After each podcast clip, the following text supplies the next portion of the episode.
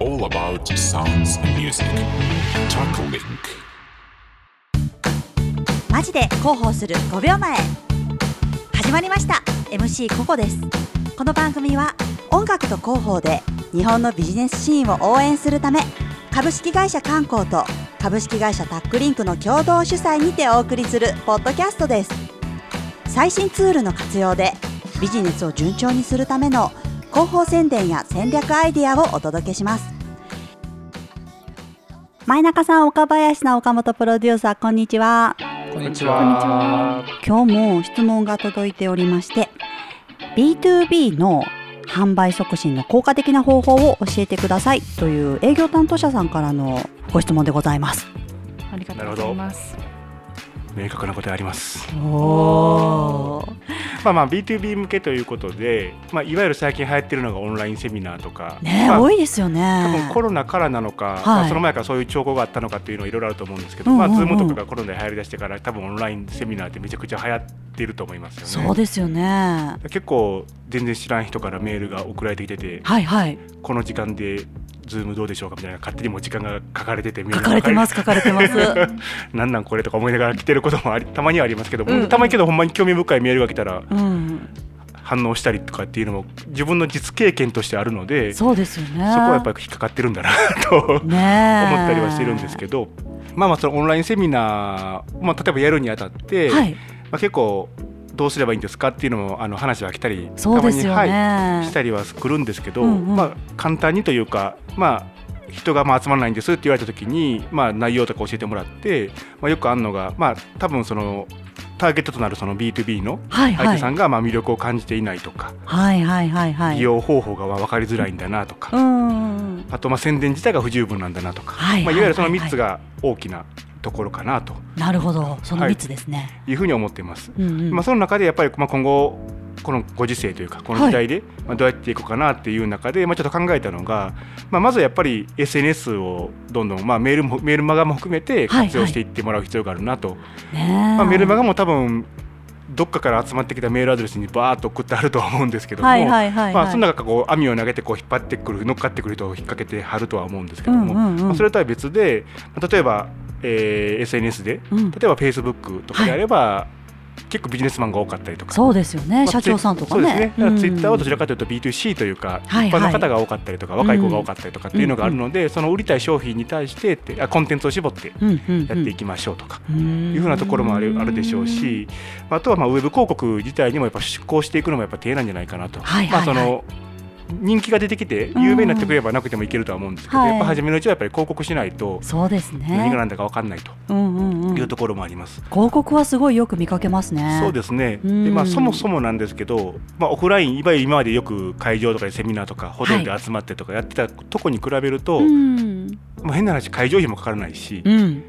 運営費もかからないし、うん。いわゆるオフライン開催に比べて非常に浮いてるわけなんですね、まあそうですよね。オンライン開催自体が、うんうんそれを割り切ってじゃあ初めのうちは集客としてはい広報費に使いましょうっていうのも考え方次第なのかなあと。、本当ですね。その浮いたお金を広告に使えるっていうことですそうよね。なので基本例えば例えば変な話は仕入れゼロではい人を集めたいって思うんじゃなくて、うんまあ、そこにやっぱりちゃんとコストをかけて、うんうん。これが何人例えば集客何人できて、うんそのうちの何人がお客様になって、うんうんでこの商品買ってもらえたらこんだけの売り上げが上がるからはい。じゃあそのうちの何パーまでは広告費に使えるなと、うんうんそういったことをちゃんと計算というか、うん設定すべきじゃないかなと、計画を立てて、はい販売促進に使っていくと。はい、うんいうふうなこともあるかなと思います。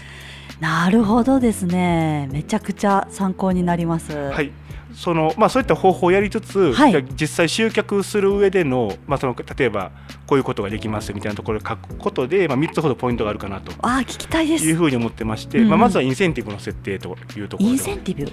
例えばですけど、まあ、これは僕らもよく見ちゃうんですけど、はい。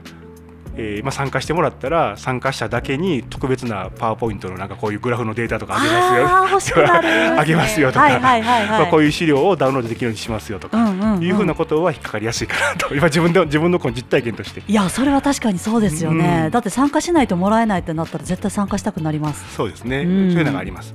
あとセミナー参加に伴う事前の負担を軽減すべきかなと。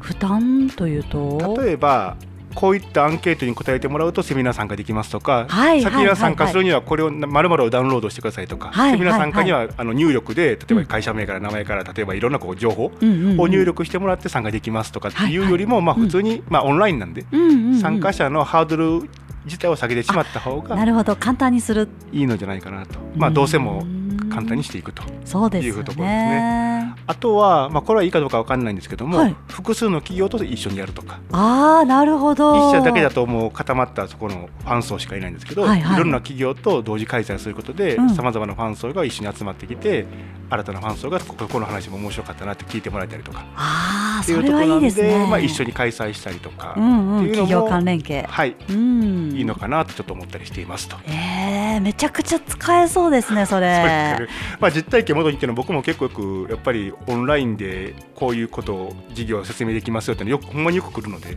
あそうですか。でも毎日何十通というほど来たりしますね。まあ、広告代理店なのでいわゆるはいはいそういう、こういうことでシステム組みませんかとか、うんうんうん。こういうことできますよとかってほんまによく来ますね。やっぱりすごく効果的なんですね。岡林さんもオはい。ンラインセミナーなんかに参加するときにこうした方がいいというようなアドバイスってありますか？そうですね。あのー自分自身もこう見てて、はい。結構私は SNS の広告であのオンラインセミナーがよく上がってきますよね。でついつい申し込んじゃいます私もみたいなあの、ついつい押しちゃって、うんうん。あの行くんですけどその押してるやつって大体その、自分にぴったり当てはまるなっていう。そうそうなんかこう女性向けのとか、うんうんうん。うんなんかあの Z 世代向けのとか、なんかあのセミナーが何か一つそのペルソナ多分ターゲットがすごはいい。明確になってて、うんうん。でそれに自分がドンピシャだったりすると結構押しちゃう。傾向があるのですぐ申し込んじゃいます、そう私ですね、うん。ですよね。セミナー自体がその開催するにあたってじゃあそのターゲットはどんな人にうん。聞いてもらいたいのかっていうのをうん明確にしっかり作り込んで、はい。でそれに合わせたその内容であったりとかうん。クリエイティブ、はいはいはい。広告に関してもクリエイティブにしていくとか、はい。そういったことがあのすごい引きが大きいポイントじゃないかなと。本当ですね、まだからセミナーを企画する前にうん。しっかりとそういうところを整理して、はい。そこに響くようなバナーであるとか、ね。広告を売っていく、そうですね、うんうんうん。なんか自社の強みばっかりともすごはいはいくいいと思うんですけど、それプラス、なんかそういったそのペルソナにの本当にニーズっていうのをうんうんうん。しっかりこう抑えてうん。それを体現してくれると申し込みたいなってなりますね。本当ですね、はやっぱりなんか広告って多分そのあれですよね。そのウェブというか、まあ、SNS の広告とかそういうようなところもすごい効果的だろうなと思うんですけどなんかそういうのもこうターゲティングできたりとかってあるんですよね。広告自体をターゲティングするような方法とかも、もう一それが一般的だと思います。SNS に関してはどちらかというと。はいはいはいはい。へえいやそういうところでもやっぱりこう全然関係のない人たちがわざわざと申し込まれてもやっぱりねあの特に意味がないと思うのでそういう意味では本当にそこに関係している人に申し込んでいただけるような内容であったりバナーやツールであったりあと広告であったりというところをうん。工夫する必要がありそうですね。そうですね。岡本プロデューサーいかがですか？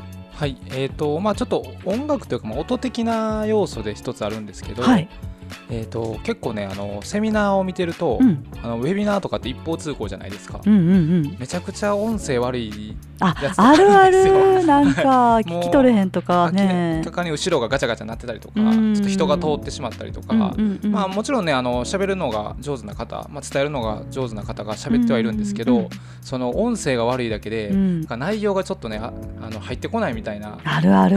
ことがあって、まあ、某 YouTuber も言ってたんですけど、はい。まあ、YouTube をこう効果的に広げるためにやらなければならない3選みたいなののはいはいはい。一番が大体皆さんあのマイクって言うんですよね。音ですよね。ううん。ん。まあ、もちろんあの、ね、コンテンツ力が高い方、はい。まあ、ホリエモンとかはそのまま喋ってますけど、うん。ああいう形でもなんていうんですかねこう本人自体がもう一つのねあのブランドになってる場合は、うん。ある程度まあ悪くても、なんとかみんな聞こうとするんですけど、はい。はい、ちょっと興味本位とか、うん。気になるなぐらいだと離脱される可能性もあるなと思ってまして。そうですよね。なんか会社全体のイメージにもちょっと関わってきますよね。あまりにもこう雑な映像であったりとか、雑な音声で聞き取りづらいとかだと、うんなんかちゃんとした会社はねあまりそういう あの雑なことは多分しないだろうなっていうイメージがあるので。そうですよね。なんかちょっと暗い会議室みたいな。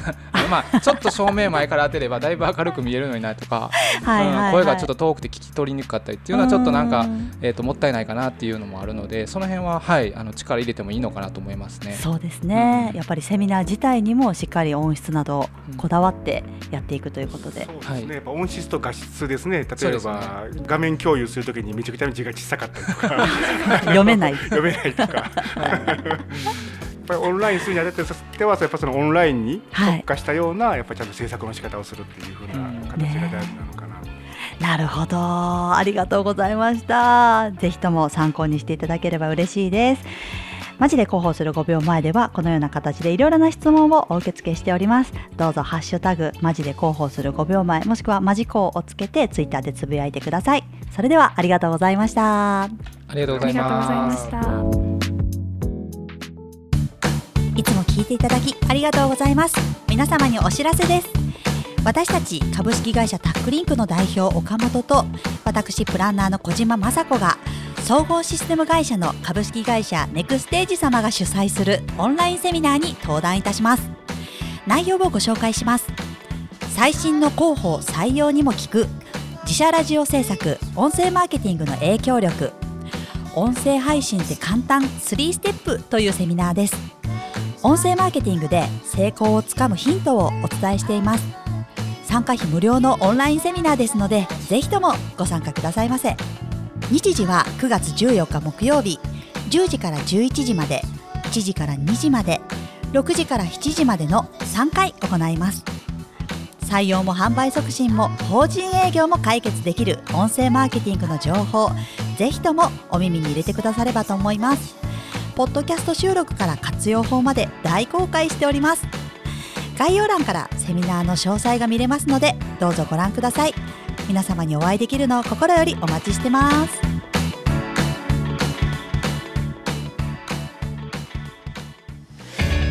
All about sounds and music. Talk Link.